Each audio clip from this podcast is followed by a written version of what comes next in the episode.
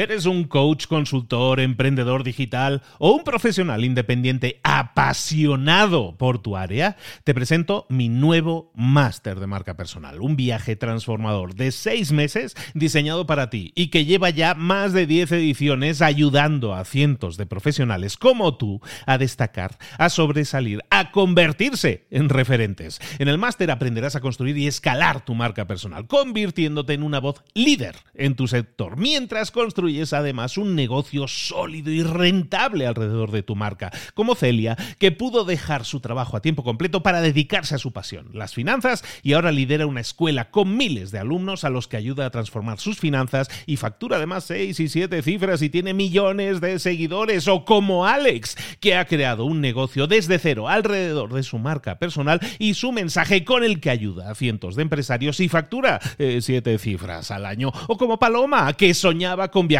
por el mundo y que ahora vive como nómada digital con cientos de miles de seguidores y más de 17.000 alumnos. Gracias al máster, su sueño pasó de ser una idea a una realidad rentable y reconocida.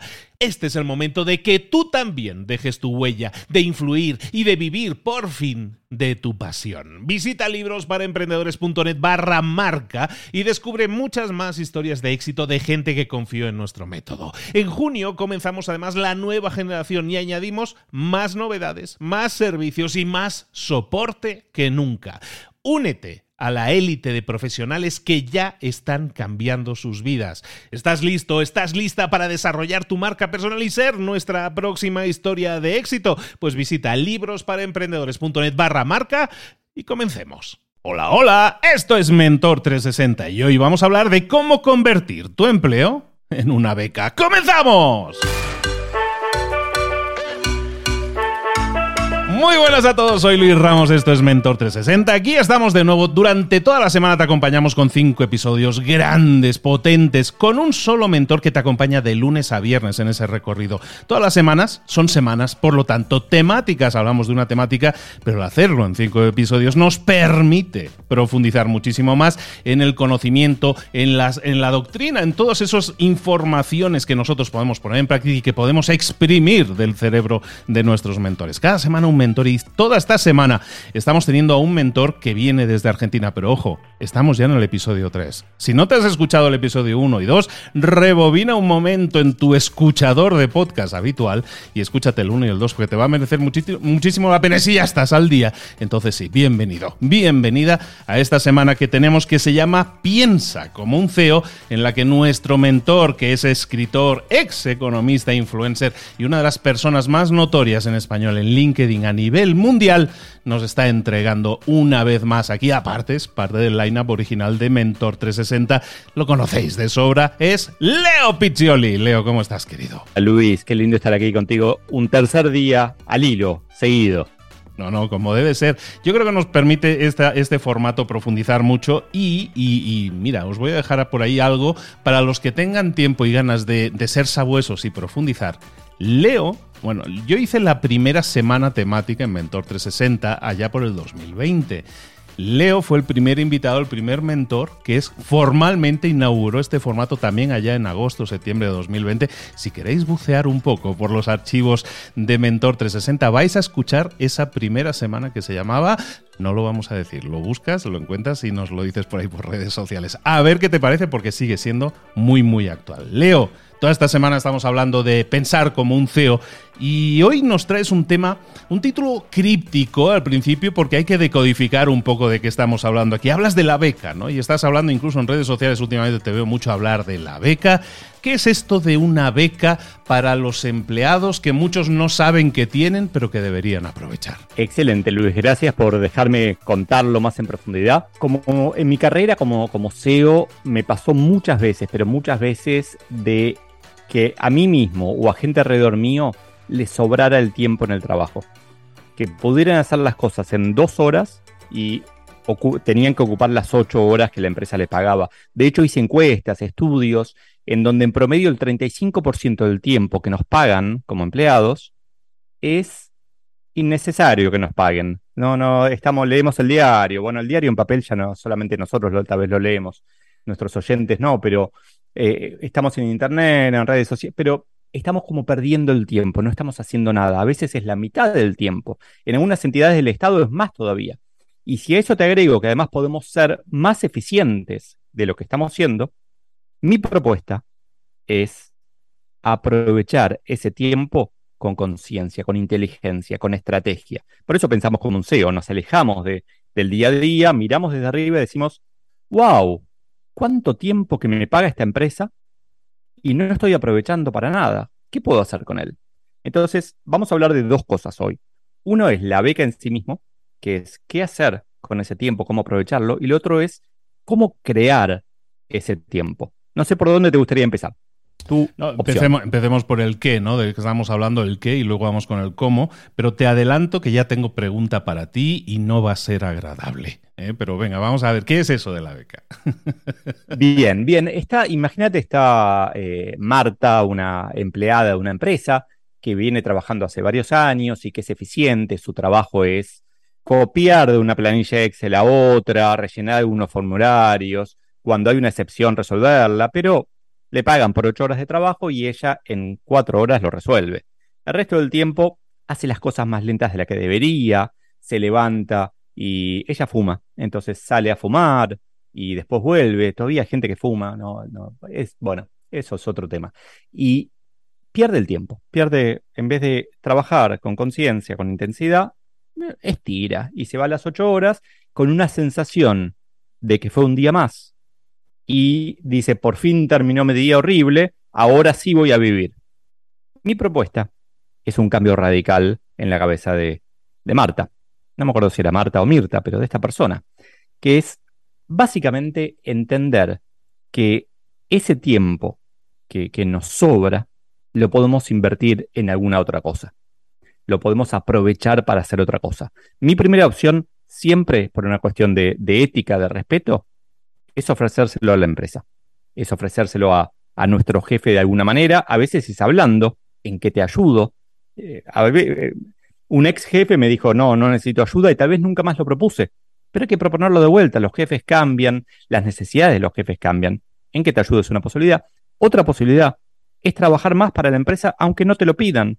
Si uno conoce, uno sabe qué es lo que puede hacer, y después en la segunda parte de la charla te voy a contar en qué se puede trabajar más y la mejor de todas, y la que la gente no se suele dar cuenta de lo que tiene, del oro que tiene en las manos, es que esas, digamos, tres horas que le sobran a, a, Mirta, las puede invertir en su futuro, las puede invertir en sí misma, las puede invertir en, en vez de en estar en redes sociales donde, seamos honestos, pasa siempre lo mismo, una y otra vez, o leer un, diario online, donde también las noticias son siempre iguales, cambian los nombres, cambian alguna cosita, pero son siempre parecidas.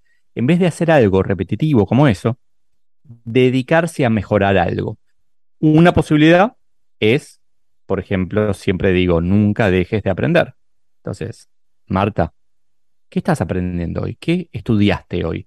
¿Y cómo puedo aprender? Ah, bueno, fácil. Entra al azar a un video de libros para, de, libros para emprendedores y estudia, aprende lo que quieras de ahí, toma nota y aplícalo. Entra a cualquier blog y lee y aprende. Inspírate un poco y escribí sobre lo que estás aprendiendo.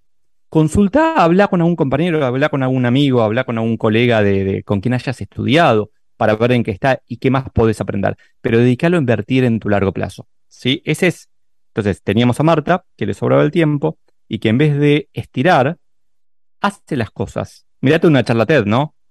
Todos, ah, los dos tenemos charlas TED, búsquenlas. Eh, mirate una charla TED, en vez de estirar el tiempo, lo que hacemos es, adrede, invertimos en nuestro futuro.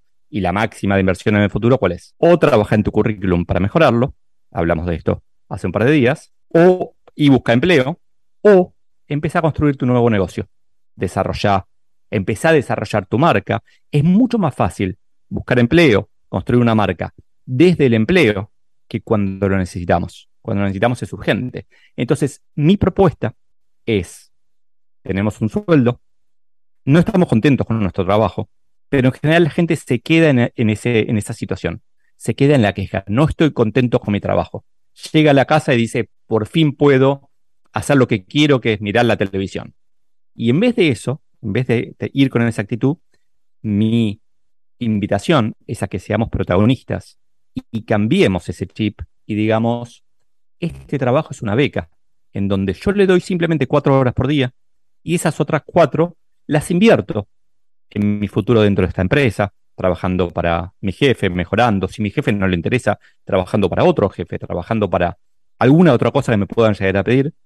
Y si a la empresa no le interesa, si es una empresa que, que no lo valora, seguimos trabajando para nosotros, seguimos invirtiendo en nosotros.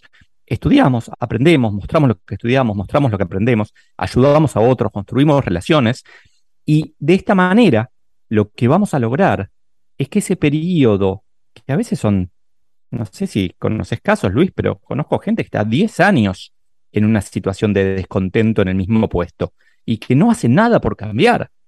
Mi propuesta es, en vez de pensar booleanamente, y ahí me entendés, Luis, vamos a explicarlo, como pensar que las cosas son ceros o unos, blancos o negros, que es should I say or should I go, para seguir con la, la, línea de que la gente tiene que adivinar más o menos qué edad tenemos, nos tenemos que quedar o nos tenemos que ir, en vez de pensar en esos términos, pensar que hay grises en el medio, que no hace falta que nos vayamos y peguemos un portazo y, empecemos a emprender solitos, que podemos aprovechar lo que la, empresa nos está dando, darle a la empresa lo que la empresa pide y con el tiempo que nos sobra, preparar el siguiente paso, invertir. Conozco empleados que hasta tienen, han conseguido clientes en paralelo mientras estaban como empleados de una empresa. Obviamente no compitiendo con la empresa, eso está mal, pero sí para construir su propio negocio.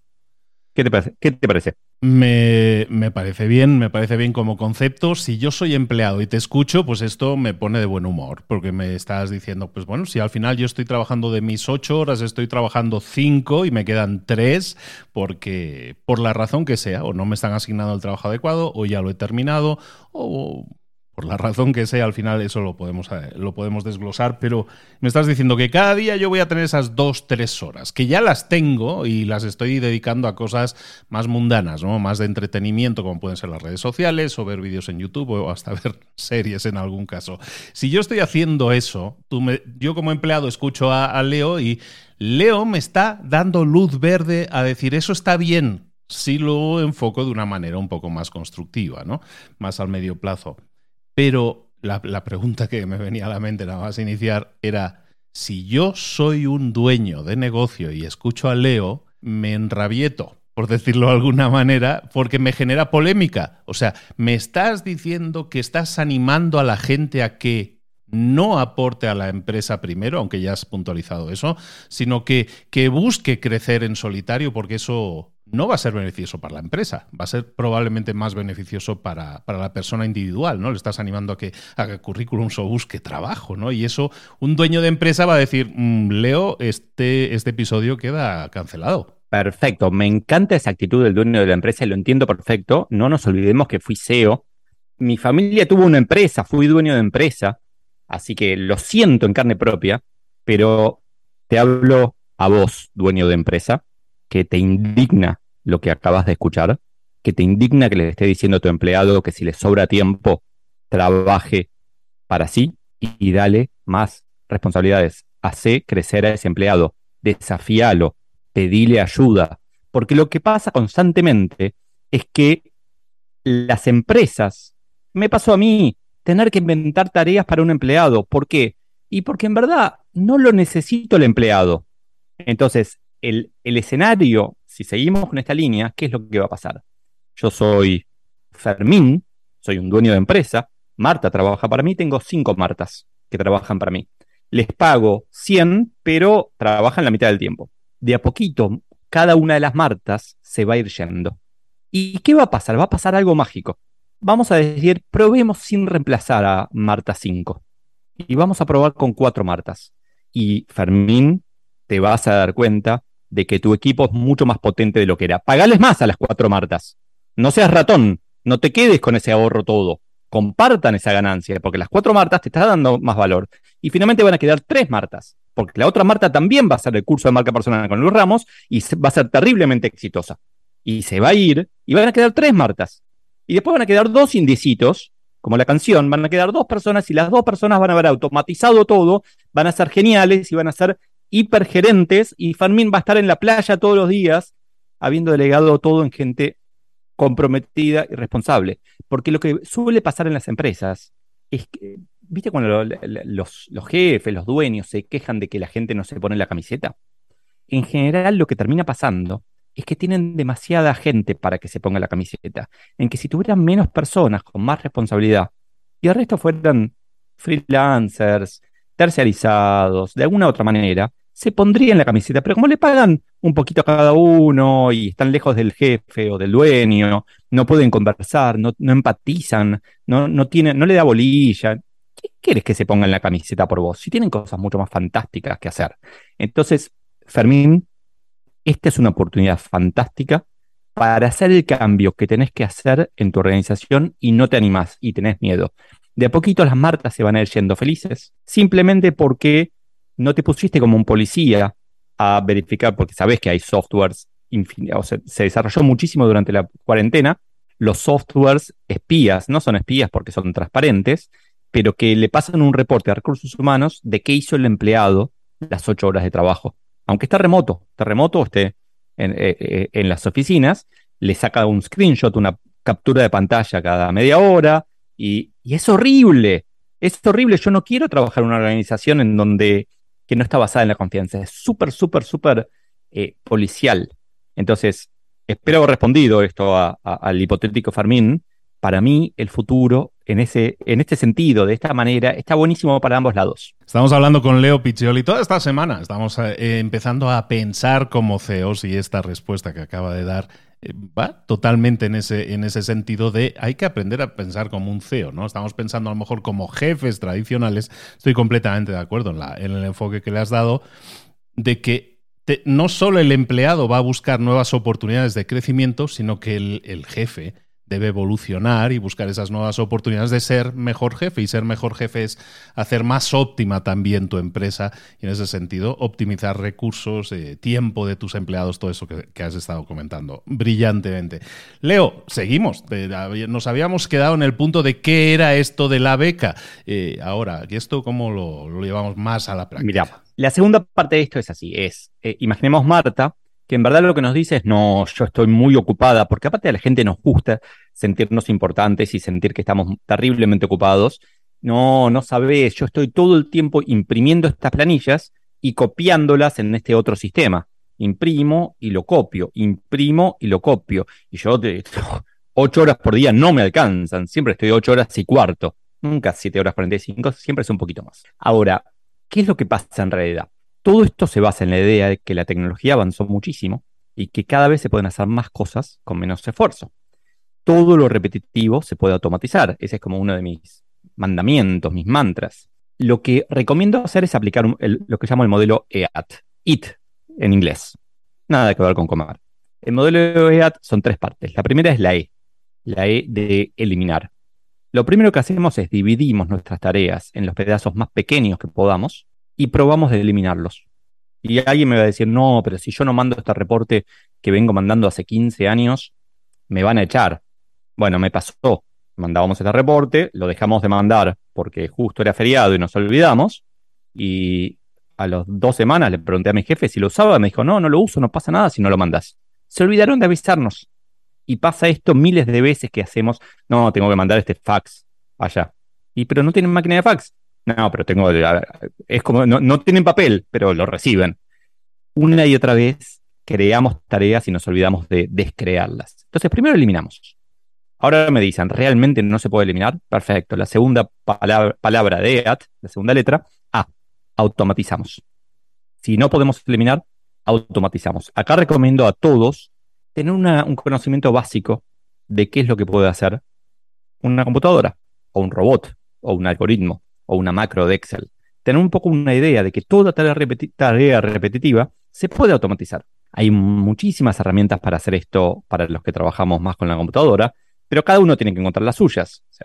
la idea de copiar de un sistema a otro es absurda, no existe más. No quiero un mundo en donde tengamos que copiar de un sistema al otro, eso se automatiza. Hay que pedir ayuda a, sistemas, al proveedor externo, hay que aprender a programar, no está mal aprender un poquito de programación, hay que usar alguna de las herramientas que hay, pero hay miles de cosas que se pueden hacer para reducir la carga de trabajo. Eliminar. La segunda es automatizar. Ahora, no podemos eliminar, no podemos automatizar. ¿Qué hacemos con esta tarea? Que de alguna manera me degrada, porque son tareas que, no hacen que, no, no la hacen satisfacer a Marta, no se siente satisfecha, no se siente plena, se siente que está haciendo una tarea que podría ser una máquina. Entonces, mi camino es la T, que es tercerizarlo. Es buscar a alguien que sea terriblemente más eficiente que Marta para hacerlo. Es, tal vez es una persona en, encontrada, un freelancer encontrado en, Filipinas o en otro país, en donde sea. Tal vez es alguien dentro de la organización que se dedica a hacer esto, que, que lo hace mucho, un data entry que yo estudié dactilografía, bueno, tenemos la edad, ¿no? De vuelta ahí tirando pistas. Y la verdad es que hay gente que tipea muchísimo más rápido que otros, pero muchísimo más rápido. Yo uso 10 dedos para tipear. Estoy seguro que, con un poco de práctica puedo, no me voy a dedicar a eso, no, no, no me gusta, pero hay gente que hasta lo disfrutaría, que puede copiar cosas más rápidas. Entonces no tiene sentido que, que Marta haga un poco de todo. Es mucho más eficiente si no puedo eliminar, no puedo automatizar, que lo tercerice de alguna manera. Y acá viene, y acá me tenés que pelear, Luis, me tenés que decir, Leo, estás loco, Fermín te va a matar. Hay tareas que Marta puede tercerizar y que la empresa tal vez no quiere tercerizar. Mi recomendación es que Marta piense en tercerizarlas igualmente, ella sola. Imagínate esto. Marta trabaja ocho horas por día y hay una tarea, tiene que hacer un PowerPoint, un Canva, ¿sí? una presentación. No le gusta, es mala haciéndolo pero su jefe le pide a ella. ¿Qué pasaría si en vez de hacerla a ella dos horas por día, le paga una hora a un profesional para que se la haga? Encuentra profesional en una plataforma, donde sea, un conocido, y le paga una hora de trabajo, que tal vez le cuesta más que sus dos horas, pero le paga una hora de trabajo y se lo hace. Y le presenta a un jefe, a su jefe, una presentación mucho más bonita, mucho más elegante, mucho más profesional, y tuvo, pagó, gastó más, pero tuvo dos horas libres con las que puede invertir en su largo plazo. Entonces, alguien me va, Fermín me va a decir, de hecho hay un Fermín que me va a decir, Leo, eso es ilegal. No, no es ilegal. Ilegal no es. En todo caso, podemos discutir si está bien o está mal. Y hay gente que va a creer per se que está mal, y hay gente que va a decir, no pasa nada, porque de hecho lo hacemos. Cuando tenemos que limpiar una oficina, muchas veces no le pedimos a Marta que limpie. Marta llama y dice, bueno, necesito a alguien que la limpie. Hay ciertas cosas que tercerizamos automáticamente. Entonces, mi consejo acá es, si seguimos haciendo las cosas de la misma manera, los resultados ya, ya sabemos cuáles son. Mi consejo acá es ir cambiando esas cosas. Primero eliminando, prueba de eliminar. Bueno, si te equivocas, te dirán que lo hagas de vuelta, no pasa nada, pero eh, que, sea al revés, que no sea hasta que no me avisen que lo deje de hacer, sino que sea, lo dejo de hacer a ver si me avisan que lo siga haciendo. Después automatizar. Pedí, pedí a IT, pedí a sistemas, pedí al proveedor externo, aprendé. Y tercero, tercerizar. Tercerizar con quien tercerizan habitualmente la empresa. O tercerizar, alguien te pide que tengas este documento hecho en inglés y no sabes inglés. Contrata a alguien para que lo haga en inglés. Que lo pague la empresa si se puede. Pero si no se puede, igual que lo, que lo haga alguien en inglés. Nadie te obliga a que seas vos. La responsabilidad no se delega en esa persona. La responsabilidad sigue siendo de Marta. O sea, Marta, frente a Fermín, es la responsable de este trabajo. Pero está pidiendo ayuda, está siendo una emprendedora dentro de la compañía y termina siendo terriblemente más potente. Es una experiencia maravillosa que podría llegar a un extremo que si tenemos tiempo, Luis, te lo cuento, pero eh, ya es más ridículo me vienen muchos pensamientos, muchos pensamientos me vienen a la cabeza, muchas cosas. Ordenemos. Por un lado, eh, cerremos este tema. Has abierto aquí ahora una, una caja interesante, que es el tema de que un empleado eh, que escuche esto va a decir, yo en mi vida sacaría dinero de mi bolsillo para pagar por un servicio que no es para mí, que es para la empresa, ¿no? No, al contrario, la empresa me tiene que pagar. Yo creo que hay un rol ahí de decir, yo soy el que recibe dinero, nunca el que pone dinero para hacer una tarea cuando estoy dentro de la empresa. Está muy bien el enfoque que dices, que eso es efectivamente el intraemprendedor. Y eso me lleva a un hilo que no quería tocar o que quería mencionar, pero que a lo mejor podemos estirar de él, que es el de el futuro del empleo. ¿Sabes? Pero que ya parará para otro episodio o otra semana completa. El futuro del empleo para mí es ese futuro en el que un, un empleado se está convirtiendo en, en freelance al final, ¿no? O sea, un empleado pasa de no existir y convertirse en un freelance que puede dar servicio a múltiples empresas. Dejemos abierto el tema del futuro del empleo, me parece súper interesante. Te digo un solo título. En el futuro habrá menos empleados y más trabajo. Esa es mi opinión. Dejamos ahí unos segundos para que la gente lo piense. Ahora, volviendo al caso este de si un empleado, si Marta va a pagarle a un tercero de su bolsillo, la primera pregunta que yo hago y que le hago siempre es, ¿qué querés? ¿Justicia o éxito? Coincido, está perfecto. Es probable que Marta no tenga, no, no tenga la obligación de hacer eso. Ahora te llevo a este caso que extremo. Supongamos que Marta hace eso y gana dos horas por día. Y esas dos horas ya las tiene vendidas. Las tiene vendidas como consultora a otro o es eh, de alguna empresa de estas de, venta directa y entonces con esas dos horas puede ir a ver a un cliente. Las tiene vendidas.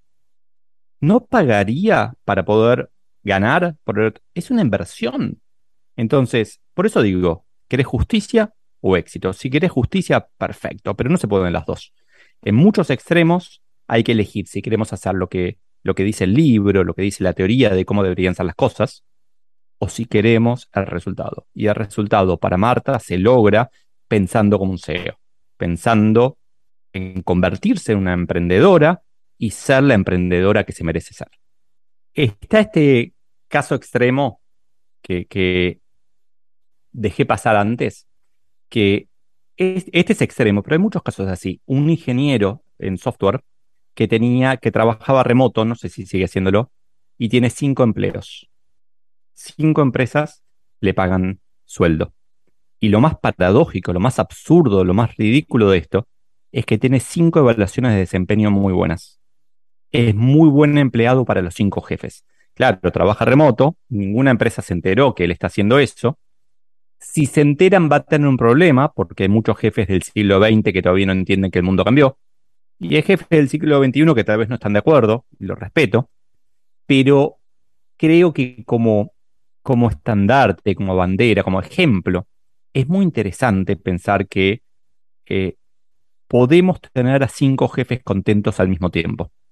Entonces, si podemos tener a cinco jefes contentos al mismo tiempo, ¿no podemos tener a, a dos o a un jefe y tres clientes?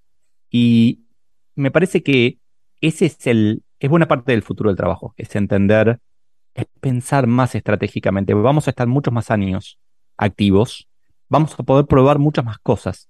Marta, por favor, prueba algo distinto, no te quedes 10 años más en ese lugar.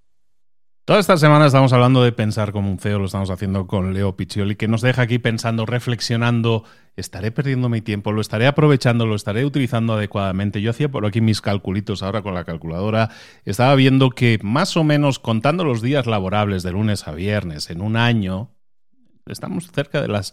Si pusieras tres horas al día que tienes probablemente de tiempo mal aprovechado, Estamos hablando de casi 700 horas o 700 horas, depende de los días de vacaciones que tengas, pues pueden ser unas 700 horas al año que pueden evidentemente, pues teniendo en cuenta cualquier formación posgrado si quieres hacerla o cualquier formación que no esté tan reglada pero que quieras hacer, horas vas a tener.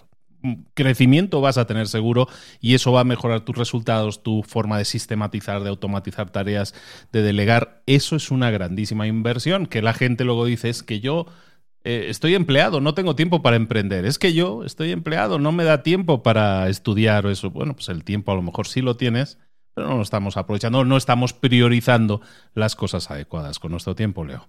Exacto, 100% me parece que está buenísima la cuenta que haces de 700 horas al año y son 700 horas haciendo lo que uno elige hacer. Entonces son 700 horas que deberían poder ser mucho más productivas y que de mínima te ayudan a terminar el día habiendo crecido, a terminar un día mejor que el día anterior. Una última reflexión, estiro el chicle un poco, pero toda esta reflexión, Leo, no tiene mucho en cuenta que nuestros jefes, siendo nosotros empleados, que nuestros jefes son unos ignorantes que no saben lo que hacemos ni cuánto tiempo nos ocupa hacerlo. Todo se basa en esa, en esa proclama de que no tienen ni idea de lo que hacemos y de lo que necesitamos eh, en tiempo para hacerlo. Te diría un poco existe ese factor. Otro poco es que hay que pasarles este episodio del podcast para que lo escuchen y que abran un poco más los ojos. Pero otro poco también es que ser jefe es difícil. Ser jefe, a veces como empleados, pensamos que el jefe sabe todo lo que estamos haciendo y cuánto tiempo nos toma. Y la verdad es que no, el jefe, la mayoría de los jefes tienen jefes. Y nos olvidamos de eso. Y tienen que, tienen que pensar esto mismo. Entonces, yo diría, esto que sea un disparador de conversaciones poderosas, productivas, entre empleados y jefes, jefes y subjefes, jefes y subjefes, porque hay mucho valor acá, hay muchas cosas. De última, cambiemos los contratos de trabajo si hace falta, pero me parece que el, sobreestimamos lo que un jefe sabe y a veces hay que educarlo, hay que, hay que mostrarle ese camino. ¿Quieres continuar la conversación? ¿Quieres hacerle llegar tu opinión o hacernos llegar tu opinión? Lo puedes hacer directamente en redes sociales. ¿Dónde te pueden localizar, Leo, para, para echarte ahí una. para rebatirte todas las ideas que has estado diciendo? Decir, estás equivocado. ¿Cómo te atreves? Pecador a decir me, Me encanta, me encanta que me manden al infierno. Me pueden encontrar en cualquier red social. En general, contesto más rápido en LinkedIn e Instagram, como Leo Piccioli, Leo Piccioli.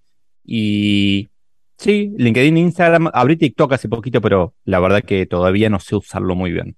Pues por ahí lo tenéis localizado, que no, que no se os pierda la oportunidad. Es decir, ahora que tienes este tema fresco, reflexiónalo y haznos llegar tu, tu reflexión y con gusto la, podemos seguir debatiendo porque todo esto nos enriquece y nos hace ver probablemente ópticas que seguramente no estemos teniendo en cuenta y que tú nos puedas aportar. Ojalá y así sea.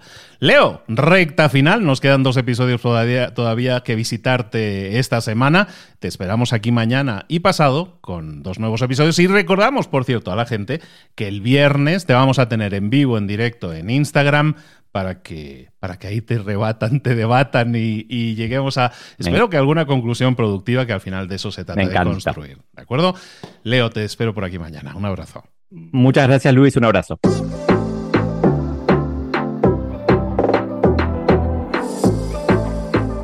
Y ahora pregúntate, ¿en qué quiero mejorar hoy? No intentes hacerlo todo de golpe, todo en un día. Piensa, ¿Cuál es el primer paso que puedes dar ahora mismo? En este momento, quizás. A lo mejor te lleva dos minutos hacerlo. Si es así, ¿por qué no empezar a hacerlo ahora? ¿Por qué no empezar a hacerlo ya, en este momento? Ahora. Cierra los ojos. Respira hondo y repite, sé lo que tengo que hacer. Sé cuál es el siguiente paso. Voy a darlo en este momento. Piénsalo, siéntelo y hazlo.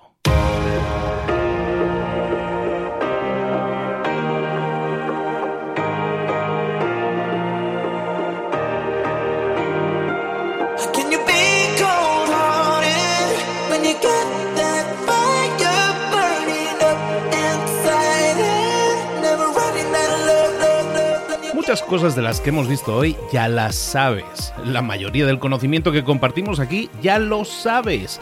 Sabemos lo que tenemos que hacer, sabemos lo que tenemos que evitar, lo que no tenemos que hacer, todo eso ya lo sabes. El único problema es que no lo ponemos en práctica, no pasamos a la acción y es ahí donde te necesito a ti y a tu compromiso. Si una sola de las ideas que hemos comentado hoy resuena en ti, te llama a ponerla en práctica, entonces define el paso más pequeño posible, el gesto más mínimo y hazlo ahora mismo.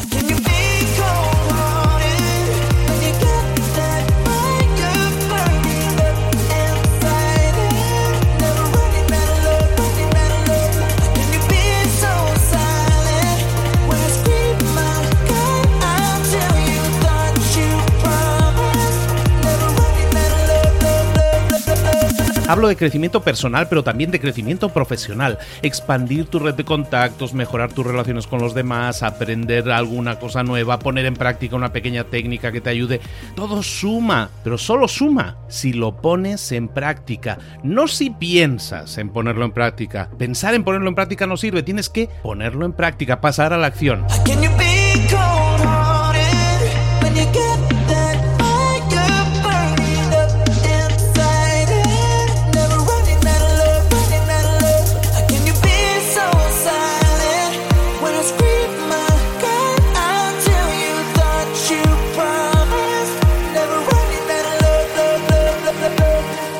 Acuérdate de este ingrediente secreto también.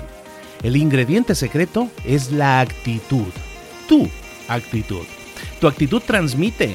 Si sales a la calle con ganas, la gente lo va a notar. Si sales a la calle sin ganas, la gente también lo va a notar. El mundo está ahí fuera, te está esperando, por lo tanto sal ahí fuera, sal a la calle y sal con ganas, sal con actitud.